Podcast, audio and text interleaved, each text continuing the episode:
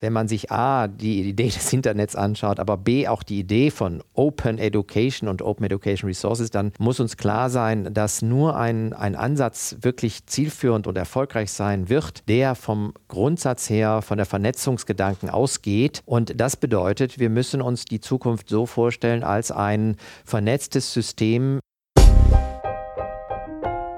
Zugehört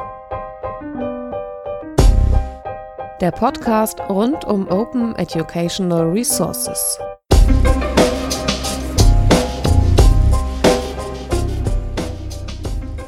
Herzlich willkommen zu einer neuen Episode in unserer Podcast-Reihe Zugehört.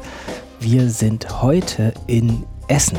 Das muss man vielleicht auch gleich am Anfang nochmal sagen, nach den Vorstellungen, dass Essen das neue Duisburg ist und warum das so ist. Denn wir sind im Learning Lab der Universität Duisburg-Essen bis vor kurzem in Duisburg, jetzt in Essen. Ich habe zwei Gesprächspartner am Tisch. Das ist Professor Michael Kerres und das ist Richard Heinen. Und das sind zwei ganz wichtige Akteure in Sachen OER, weil sie unter anderem für die Plattform EduText zuständig sind.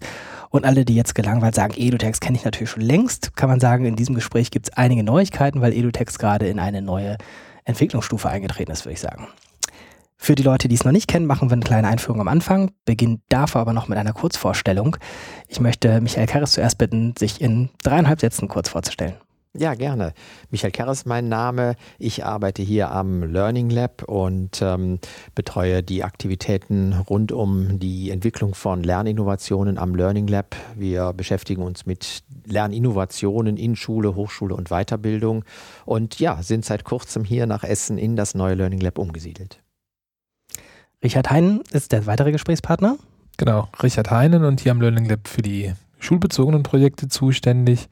Und da fragen wir uns eben, was muss eigentlich nicht im einzelnen Unterricht passieren, damit digitale Medien da ihre Potenziale entfalten können, sondern wie müssen sich Schulen insgesamt äh, verändern. Und da hat natürlich auch die Frage von Content eine entscheidende Rolle. Und das ist dann auch direkt der Link zu EduText. Also wie kommt Content zum Lehrer und darüber dann auch zum Schüler. Was mir gerade einfällt, wo du sagst, ich habe mal gelesen, du warst mal Lehrer in Irland. Habe ich das richtig in Erinnerung?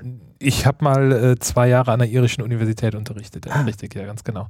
Da übrigens kam das Thema digitale Medien dann dazu, weil die hatten 96 im Gegensatz zu Deutschland schon richtig Internet und das wurde auch schon in der Lehre eingesetzt. Vielleicht noch ein Satz für alle, die das bisher immer mit Duisburg verbinden. Jetzt äh, ist es einfach umgezogen sozusagen. Es ist nicht umgezogen, sondern wir haben die Chance gehabt, hier in dem äh, komplett neuen Gebäude äh, das Learning Lab nochmal neu aufzusetzen mit neuen Technologien, neuen Möglichkeiten, auch für Forschung, für Entwicklung. Und ähm, insofern haben wir hier einen Neustart. Dann sage ich erstmal schon jetzt alles Gute für die nächste Phase des Learning Lab. Wir wollen gleich über die nächste Phase von EduText sprechen. Davor vielleicht noch die Kurzfassung für alle, die EduText tatsächlich noch nicht kennen. Ähm, wie ist die Drei-Minuten-Fassung? Wie erkläre ich es dem Lehrer im Lehrerzimmer in der kleinen Pause? Richard? Die Herausforderung ist ja eben immer, dass das Lehrer Jäger und Sammler sind und äh, aber oft nicht so gerne bereit sind, das, was sie selber produzieren, herzugeben. Das ist auch wieder ein Link zum, zum Thema OER. Und die, die erste Grundidee von, von EduTex war eben zu sagen, dass wir Lehrern ein Tool an die Hand geben, mit dem sie nicht ihre eigenen Materialien herzeigen, sondern das herzeigen können, was sie selbst im Netz gefunden haben. Das heißt, sie können relativ einfach sowas wie Online-Lesezeichen ähm, auf, auf Webseiten setzen oder auf, auf Ressourcen setzen. Und ähm, diese Lesezeichen sind aber öffentlich. Das heißt, ich als derjenige, der sie anlegt, kann sie von überall ähm, wieder aufrufen und nutzen. Das heißt, ich lege das Lesezeichen abends bei der Unterrichtsvorbereitung an und habe es dann morgens auch im Unterricht auf einem anderen Rechner dabei. Die sind aber eben auch für alle anderen sichtbar. Das heißt, äh, in dem Moment, wo ich einfach ein Lesezeichen setze, sage ich, das hier ist eine Ressource, die kann ich gut für meinen Unterricht äh, verwenden und die beschreibe ich mit bestimmten Schlagworten, Tags. Ähm, guck mal, ob das vielleicht auch was für dich ist. Das Projekt ist werden wir gleich sprechen, ja jetzt in einer neuen Phase. Was ist bisher geschehen? Für die Leute, die die ersten Folgen verpasst haben, was vorher geschah? Wir haben letztendlich ähm, Edutex erstmal als, als, als Prototypen entwickelt und haben gesagt, wir wollen mal ausprobieren, funktioniert das, was für Facetten, was für Funktionalitäten müsste ein solches System äh, haben und das ist dann über circa zwei Jahre ähm, entwickelt worden, aufgebaut worden, sind immer neue Funktionalitäten dazugekommen.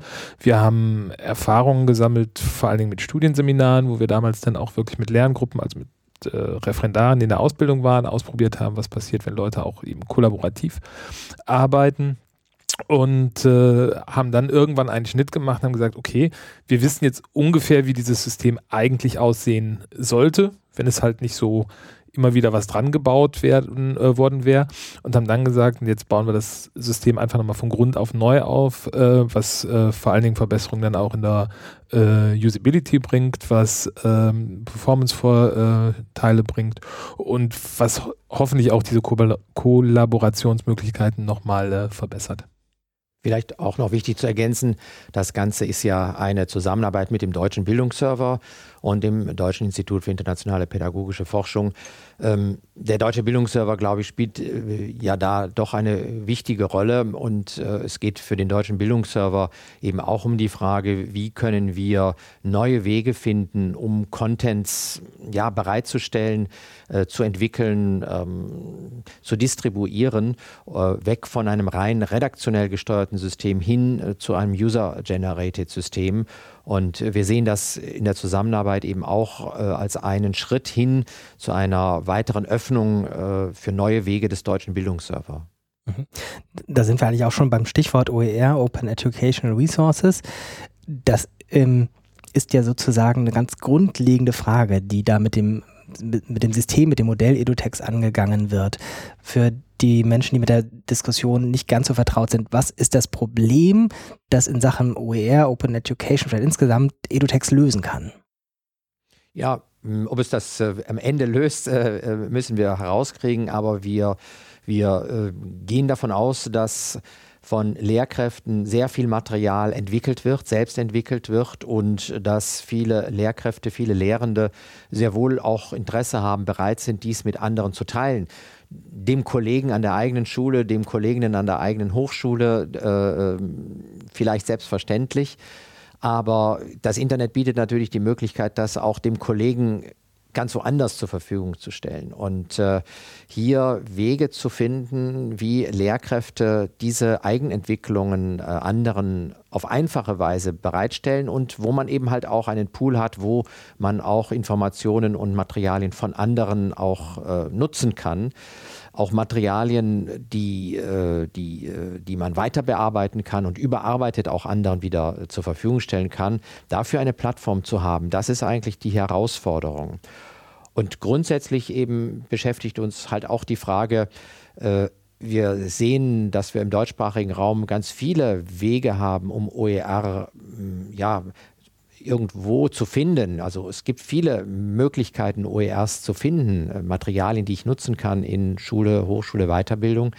Aber wie muss eigentlich eine gute Infrastruktur aussehen, um diese Materialien wirklich klug zur Verfügung zu stellen? Also wir finden irgendwelche Server mit irgendwelchen Materialien, teilweise mit ungeklärten auch Lizenzbestimmungen. Da so denke ich, ist die wichtige Herausforderung, brauchen wir infrastrukturelle Rahmenbedingungen, damit OER und die Distribution und die Bereitstellung eben in Zukunft noch besser unterstützt werden kann. Eine Facette ist da vielleicht auch, dass ähm, wenn jetzt ein, Lehrer eine Ressource irgendwo auf einer Webseite findet und sagt, hey, die will ich jetzt herzeigen, äh, der die mit bestimmten Schlagworten versieht. Und dann sagt er, weiß ich nicht, das ist Biologie, Genetik und, und Mendel. Das ist für ihn jetzt erstmal wichtig. Äh, in einem ersten Schritt ist für den Lehrer gar nicht wichtig, ob das jetzt OER ist oder nicht. Äh, deshalb würde der das auch entsprechend nicht in seine Beschreibung aufnehmen. Und da geht dann Edutex hin und schaut, ob diese Ressource eben eventuell eine, eine maschinenlesbare, äh, das ist eine Herausforderung beim, beim Anbieter, maschinenlesbare Lizenz hat und würde dann eben das CC-Logo dazu tun und damit erstens dem Menschen, der es eingestellt hat, den Hinweis geben, guck mal hier, das, was du da gefunden hast, ist, äh, ist OER und aber eben auch auf der Plattform damit sichtbar machen, äh, das hier sind Ressourcen, die sind nicht OER und das sind Ressourcen, die sind OER. Das heißt, auf Edutex finde ich nicht ausschließlich OER, sondern ich finde alles Mögliche, aber auf die OERs wird dann eben nochmal, äh, dadurch, dass sie kenntlich gemacht werden, besonders äh, hingewiesen und das ist dann auch so dieser, diese Facette ähm, Aufmerksamkeit äh, wecken für OER, die damit bedient wird. Nur mal als Zusammenfassung, ob ich es richtig verstanden habe. Es funktioniert so, der Lehrer verschlagwortet eine konkrete Ressource, sagt, da ist eine Internetseite zu dem und dem Thema. Dann geht die Maschine los und guckt nach, findet sie eine Lizenz auf der Seite und auf der Seite für andere Interessierte, die können dann sehen, da ist eine Ressource, die hat schon jemand zu den Schlagworten abgelegt und da ist die und die Lizenz drauf. Und da musste sich derjenige, der die eingestellt hat, gar nicht drum kümmern, um den letzten Punkt. Ganz genau, richtig. Dann habe ich es erstmal das verstanden, das ist schon mal gut. Ein großes Schlagwort in der OER-Debatte ist ja für die Geschichtsbuch her, wir schreiben 2015, das Schlagwort Qualitätssicherung. Inwieweit kann EduText da einen Beitrag leisten? Mhm. Die Frage ist ja immer, wer sichert am Ende des Tages Qualität? Das kann einerseits der Autor oder der Produzent, der, der Verlag, was auch immer sein, die äh, bestimmte äh, qualitätssichernde ähm, Mechanismen haben. Ähm, das ist die eine Seite und die bleiben auch bestehen. Aber wir sagen ja, dass am Ende des Tages eigentlich die Qualität einer Ressource sich erst im Lehr-Lernkontext ähm, entscheidet. Das heißt, eine Aussage, ob für meinen Lernkontext, den ich gestaltet habe, eine Ressource gut war, kann eigentlich nur ich als Lehrender ähm, abgeben. Und das ist genau das, was eben dann äh, EduText hinzufügt. In dem Moment, wo der Lehrer sagt, ich habe diese Ressource verwenden können und das dann möglichst genau beschreibt, gibt er letztendlich auch ein Qualitätssiegel für, die, äh, für die Ressource. Und das kann eben auch anders sein als das, was der Produzent sagt. Der Produzent sagt, das ist für Mathematik äh, Sekundarstufe 2 Abiturvorbereitung. Und ich sage, ich bin jetzt aber Lehrer, der hat einen äh, Knallerkurs äh, in der Mittelstufe und kann das eben auch schon in der neunten Klasse verwenden. Oder umgekehrt äh, so. Also das, oder es gibt Ressourcen, die sind vom Produzenten für Chemie gedacht. Ich benutze die aber in meinem Biologieunterricht und sowas kann das der ähm, letzte Lehrer, den du genannt hast, der es anders verwendet, irgendwie auch auf die Plattform zurückspielen, dass er sagt, da steht Chemie, aber ich benutze es in Biologie oder für mich ist das eine sehr gute Ressource, für mich ist es keine gute Ressource? Mhm. Das ist äh, etwas, was, was dieser kleine Roboter, den wir da losschicken, um Lizenzen zu lesen, nebenbei auch noch macht. Der liest auch die Metadaten aus, die der Produzent dazu gibt. Das heißt, ich sehe, der, der Produzent hat gesagt, das ist Biologie und dann sehe ich, okay, da gibt es einen Lehrer, der hat aber gesagt, das ist Chemie. So, das heißt, ich kann dann eben auch sehen, okay, das kann offensichtlich von unterschiedlichen Leuten in unterschiedlichen Kontexten ähm, eingesetzt werden oder es wird in anderen Kontexten eingesetzt, als es ursprünglich mal ähm, vom Autor gedacht war. Vielleicht nochmal die, die, die grundsätzliche Problematik. Ne? Die Frage ist, ist die Qualität im Medium selbst vorhanden äh, oder, wie Richard Hein gerade gesagt hat, entsteht die Qualität im Lehr-Lernprozess. Und als Bildungswissenschaftler würden wir ganz klar sagen, eigentlich ist aus pädagogischer Sicht hat ein Medium nicht a priori eine Qualität. Also insofern sind wir auch natürlich skeptisch und kritisch gegenüber Ansätzen, die davon ausgehen, dass man die Qualität einfach von außen auf ein, auf ein Medium draufkleben kann. Du bist gut. Ähm, das kann in dem einen Unterricht, in der einen Klasse mit dem einen Lehrer wunderbar funktionieren und nebenan in der nächsten Klasse versagt dieses Medium grandios. Also wir brauchen einfach eine Vielfalt an, an Medien und letztlich ist der, da der Qualitätsmanager sozusagen einfach die einzelne Lehrkraft, die, die, die das Medium auswählt, auch, auch konfiguriert, abwandelt, einsetzt, einbettet in ein didaktisches Konzept. Und insofern glaube ich wirklich, dass wir Plattformen brauchen, äh, die die Medien gut verfügbar machen, die, die wirklich äh, in der Vielfalt der Möglichkeiten da äh, Zugänge schaffen, um, um diese, diese Masse an Möglichkeiten wirklich dem, der, der einzelnen Lehrkraft, aber letztlich sogar auch den Lernenden natürlich, die auch in projektorientierten Kontexten unterwegs sind, Materialien suchen, in Gruppen arbeiten, dass wir das noch besser aufbereiten, verfügbar machen, wie gesagt, infrastrukturelle Rahmungen schaffen, damit OER wachsen können. Das, das, das muss äh, unser, unser Blick sein. Dann gucken wir uns jetzt mal nochmal äh, eine Stufe genauer die Neuerungen an, die mit dem Neustart verbunden waren. Wenn man das in Zukunft hört, ist das ja alles schon da. Ähm, was ist das konkret? Es sind viele Sachen, die, die im, im Hintergrund ähm, werkeln und, und manche, die jetzt auch erst in den nächsten Wochen und Monaten ähm, sichtbar werden. Ähm, eine Funktion, die wir in der letzten Version schon mal mit ein, zwei Leuten ausgetestet haben, die jetzt aber so vorbereitet ist, dass sie offener äh, funktioniert und, und mit mehr Systemen funktionieren soll, ist eben dieses Auslesen von Metadaten in anderen Systemen. Dass ich also eben wenn ein Lehrer sagt, das ist mh, hm, Genetik. So, der Lehrer weiß ja selbst, äh, vergibt den, den Begriff Biologie nicht, weil der ist für ihn irrelevant, weil alles, was er sucht, ist Biologie. Ähm, dass ich dann eben, dass Edutext dann hingehen kann und aus der Ressource selbst ausliest, dass es eben auch Biologie ist. Das ist also deutlich äh, äh, verbessert worden. Und äh, was auch vorbereitet worden ist, ist eben einen, einen besseren ähm, nicht direkt Rückfluss, aber eine bessere Möglichkeit, letztendlich das, was an, an User-Daten, an, an Qualitätsaussagen von Nutzenden über die Ressource gesagt wird, auch in diese Plattform zurückspiegeln äh, kann, dass man also wirklich in Zukunft, das ist aber was, was jetzt dann mit den einzelnen Anbietern äh, zu, zu gestalten ist, äh, auf eine Seite geht und dann eben da direkt die Edu-Text, die andere vergeben haben, lesen kann und direkt auch in dieser Ressource dann sagen kann, nee, das sehe ich aber anders und, und kann das dann da direkt vergeben. Mhm. Dieser ähm Bot, der losläuft, um diese Ressourcen sich anzugucken, braucht wahrscheinlich am Anfang wirklich nur die URL, die Adresse. Genau. Das ist, dann läuft er los. Ähm, hat er einen Namen? nee, das ist der Edotext-Bot. Das ist der Edotext-Bot. Genau. genau, richtig. Aber den haben wir hier wirklich selber entwickelt und der, der sucht also erstens die Metadaten raus und äh, liest die Lizenzen und äh, damit es auf Edotext ein bisschen bunter und schöner ist und äh, damit man auch weiß, äh, wo man sich drauf einlässt, macht er auch noch einen Screenshot und dann sehe ich eben, wie die Seite hoffentlich noch aussieht, wenn ich denn da hinkomme. Grundsätzlich kann man sagen, die Lösung, die, die man äh, anstreben sollte, würde aus meiner Sicht aus drei Elementen bestehen. Also das eine wären redaktionell bereitgestellte Ressourcen, wo eine Redaktion von Fachleuten sitzt, die sagt, das sind interessante Ressourcen. Zweitens die User-Generated Content, die Lehrkräfte bereitstellen mit Verschlagwortungen und ähnlichem. Und drittens eben automatisch äh, generierte äh, Informationen, Metadaten, die aus den äh, Beständen gezogen werden können. Und die Vision ist, dass äh, wir ein Portal haben, in dem diese drei Ressourcen eigentlich zusammenkommen. Wie weit zwischen Vision und dem, was jetzt da ist, also auf welcher Teil der Wegstrecke sind wir jetzt? Mhm. Ähm was Edutext abbildet, sind die zwei Sachen User generiert und äh, bestimmte Facetten des Automatisierten. Was Edutext nicht macht und auch gar nicht machen will, äh, wäre das das Redaktionelle, aber das ist dann ja genau wieder, wo die ähm, Kooperation dem deutschen Bildungsserver äh, zusammenkommt und ähm, wo ja eben Redaktionen denn auch sitzen, die eben systematisch äh, Webbestände durchsuchen.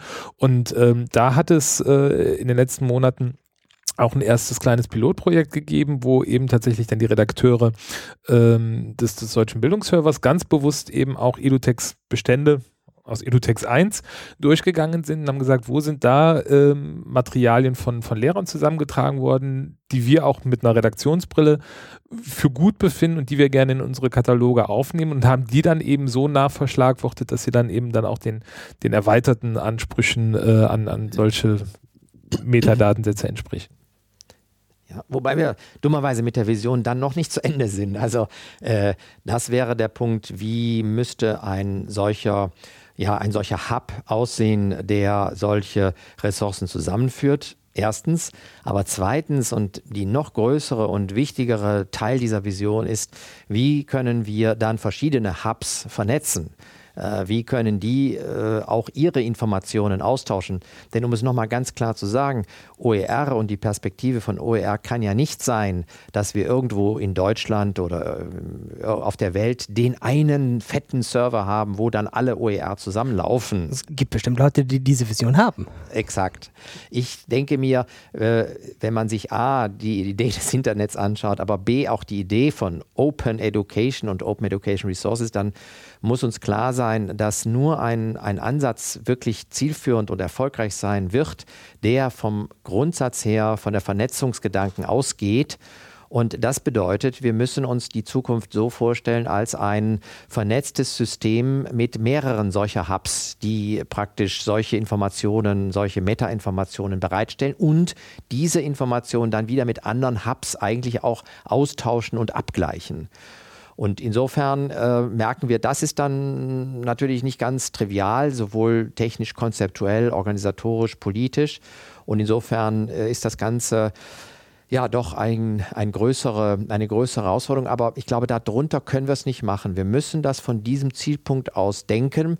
Und ich glaube, wir sind in verschiedenen Kontexten, glaube ich, auch ganz gut in Deutschland aufgestellt, um deutlich zu machen, die Herausforderung besteht jetzt nicht darin, einfach nochmal hunderttausende OERs zu produzieren, sondern der Fokus muss darauf gerichtet sein, auch eine, die richtige Infrastruktur zu schaffen, die eine solche von so einem vernetzten, dezentralen System ausgeht, wo die verschiedenen Akteure unterschiedlicher Art, Privatpersonen, politische äh, oder äh, Unternehmen oder Stiftungen oder welche Akteure auch immer, die ihre Dinge einspielen können, äh, damit wirklich eine reichhaltige, plurale Struktur entsteht, in denen äh, wir äh, OER verfügbar machen können. Und nochmal, dafür brauchen wir einfach auch die richtig klugen technische Konzepte dafür, um das zu machen. Metadatenstandards ist nur ein Aspekt, äh, aber eben wir brauchen ein Zusammenspiel der Akteure. Und ähm, ja, ich glaube, wir sind da in verschiedenen Initiativen und Aktivitäten auch unterwegs, gut unterwegs, äh, um diese Vision auch äh, umzusetzen. Aber ehrlich gesagt, ich glaube, wir werden schon noch ein paar Jahre brauchen vielleicht noch zur Begründung mit den unterschiedlichen Hubs. Das ist ja einerseits, wenn ich jetzt nur mal den Bereich mir angucke, den die, den die Schule adressiert, und mir da allein die, die Perspektiven, ich habe eben gesagt, ich habe eine Redakteursbrille auf. Und so eine Redakteursbrille auf eine Ressource kann sehr unterschiedlich sein, ob ich jetzt wirklich mit dem Blick eines Landes gucke und äh, meinen mein, mein Lehrplan, mein Curriculum äh, im Hintergrund habe oder ob ich eventuell äh, aus einer Stiftungsperspektive sage, ich habe mir jetzt besonders das Thema Inklusion oder Heterogenität äh, vorgenommen. Damit würde ich eine Ressource ganz anders äh, beschreiben. Und nochmal eine Stufe äh, anders wird es, wenn ich eben Ressourcen mir anschaue und überlege, wie kann ich sie einerseits im Schulkontext oder eben andererseits in der beruflichen Bildung oder Erwachsenenbildung einsetzen. Und all das sind tatsächlich auch User, die die ein und dieselbe Ressource unter den Aspekten anders beschreiben und die erstmal an unterschiedlichen Stellen andocken. Und das sind dann diese Hubs und letztendlich macht es natürlich schon gesteigerten Sinn, diese, diese Informationen, die an verschiedenen Stellen auflaufen, dann auch ja. weiterzureichen. Zum einen und die Sache ist auch nicht ganz trivial, wenn wir sehen, dass wir verschiedene Bildungssektoren haben, die äh, unterschiedlich strukturiert sind, die aber, um diese Vision Wirklichkeit werden zu lassen, auch zusammenwirken müssen. Also wir können nicht einfach sagen, die Hochschule hat dann eben halt ihre äh, OER-Ressourcen und die Schule hat da wieder ganz woanders ihre und die Weiterbildung sowieso völlig anders. Äh, das kann uns auch nicht zufriedenstellen, denn die Schule ist schon interessiert auch an Dingen, die in der Hochschule entstehen. Äh, die Übergänge zur Weiterbildung, Erwachsenenbildung sind, sind herzustellen. Also insofern muss unsere Vision auch eigentlich äh, die Verschiedenartigkeit natürlich äh, berücksichtigen und zur Kenntnis nehmen, aber auch eine, eine Lösung anpeilen, die auch da Schnittstelle und Austauschformate und, und, und Vernetzungsgedanken eigentlich von Anfang an mit einbezieht. Inwieweit ist Edutext selbst OER, also die entwickelte Software oder die Datenbank? Ähm, die Daten, die da entstehen, die stehen auch unter einer CC by SA Lizenz in der ersten Version und äh, wenn alles gut geht und jetzt demnächst äh, das neue Edutext dann da ist, äh, wird es auch eine CC by Lizenz. Das heißt, die Daten, die da entstehen, ähm, sind sind frei und was die Software angeht, das ist äh, auf, auf Open Source aufgebaut. Und es gibt durchaus Überlegungen, ob man das dann irgendwann auch zur Verfügung stellt, aber dazu muss es erstmal stabil sein und laufen. Und dann muss man sagen, gut, das äh, funktioniert und kann man dann einerseits in die Entwickler-Community zurückspielen. Genau aber auch, auch so zur Verfügung stellen, wenn andere Leute sagen, ich möchte das nutzen. Das mit dem Lizenzwechsel finde ich spannend, weil das ist eine Beobachtung, die sich bei mir verfestigt. Leute, die Erfahrung mit Lizenzen sammeln, tendieren dazu, immer zu den freigebigen Lizenzen zu gehen, weil sie merken, dass die Einschränkungen doch in der Praxis immer große Einschränkungen sind, egal welche es sind. Dann Abschlussfrage. Ähm, welche der Probleme auf dem Weg zur äh, mehr Open Education beeinflussten Welt sind denn nicht technisch zu lösen? Die Jäger und Sammler, die wir am Anfang hatten, sind vielleicht nicht automatisch auch diejenigen, die sozial, kulturell geprägt auf ähm, Austausch, Kollaboration äh, orientiert sind. Oder sagen wir so, da wäre noch Luft nach oben. Fragezeichen. In jeder Hinsicht. Also wir müssen wirklich die Thematik als eine, als eine wirklich sehr vielschichtige Problematik erkennen, die äh, letztlich um die Frage geht, wie verstehen wir Bildung, wie möchten wir Bildung ausgestalten. Und äh, das Spannende ist eben halt, dass das äh, von so was Simplen wie einem Austausch-Datenformat äh, bis hin zu äh, Strategien der Bildungspolitik übrigens auch auf internationaler Ebene ja auch wichtig ist. Auch äh, ist mir zum Beispiel wichtig, dass das Ziel auch nicht sein wird, dass wir die Welt mit äh, englischsprachigen oder deutschsprachigen OERs beglücken, sondern auch jede Kultur muss ihre äh, freien Bildungsressourcen auch entwickeln. Äh, insofern müssten wir einer, auf einem globalen Level zum Beispiel überlegen, wie können wir Länder dabei unterstützen, ihre eigenen Ressourcen zu entwickeln. Mhm. Also insofern ähm, äh, ist das äh, wirklich spannend, wie weitreichend die Implikationen hier sind. Ja, wir können so viele OERs, glaube ich, auch sammeln, wie wir wollen. Ähm, damit verändert sich erstmal kein Unterricht. Ich kann mit allen OERs auf Edutext den besten Frontalunterricht der Welt machen. Da, darum geht es nicht. Und das ist ja das, was ich am Anfang gesagt habe, was wir hier mit unseren Schulprojekten machen, ist ja zu überlegen, wie kann ich mehr Potenziale digitaler Medien einlösen. Und das heißt aber am Ende des Tages eben nicht einfach digitale Medien zu nutzen, sondern zu überlegen, was ist eigentlich unsere Vision äh, als Schule, wie wollen wir Unterricht in der Zukunft gestalten, wie wollen wir den offener machen. Und das ist letztendlich ein Prozess, der mit Technik ganz, ganz wenig zu tun hat, sondern erstmal ein Aushandlungsprozess, den Lehrer, Schulleitung und auch Schüler und Eltern in der Schule machen müssen. Und da können dann solche Systeme, wenn sie denn da sind, unterstützen. So rum funktioniert es. Schönes Schlusswort. Schönes Schlusswort von Richard Hein. Vielen Dank an Michael Keres und Richard Hein für das Gespräch. Alles Gute für die weitere Entwicklung von Edutex. Wir sprechen uns wieder, wenn Edutex 3 da ist. Und ähm, erstmal alles Gute hier im schönen Gebäude in Essen. Danke. Danke, Danke Das war Zugehört, der Podcast rund um Open Educational Resources. Weitere Informationen zum Podcast finden Sie unter www.open-educational-resources.de slash podcast.